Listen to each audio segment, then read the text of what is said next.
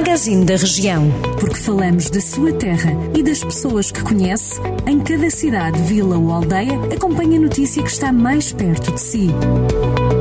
Magazine da Região. Edição de Ricardo Ferreira.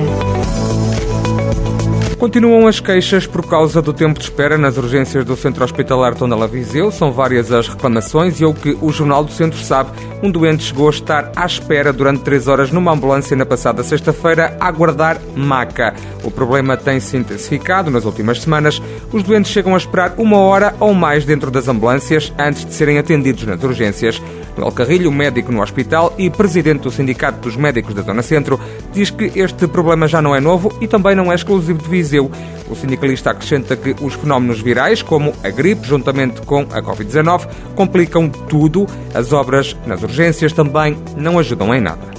Em menos de uma semana, o Serviço de Proteção da Natureza e do Ambiente da GNR, o CEPNA, já recebeu mais duas queixas por descargas poluentes no Rio Paiva. Os focos de poluição têm origem em pedreiras localizadas no Conselho de Moimenta da Beira. A história repete-se e, em cerca de um mês, Vítor Bolsa já vai na terceira reclamação às autoridades.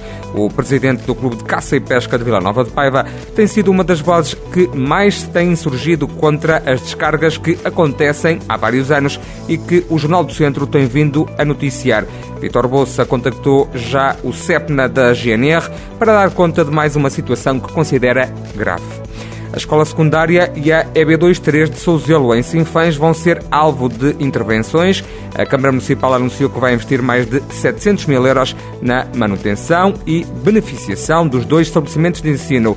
As obras foram adjudicadas na última reunião do Executivo Municipal. Segundo a autarquia, as duas intervenções visam deixar as escolas com mais e melhores condições de funcionalidade, segurança e bem-estar para alunos, professores e auxiliares contribuindo assim para o sucesso educativo.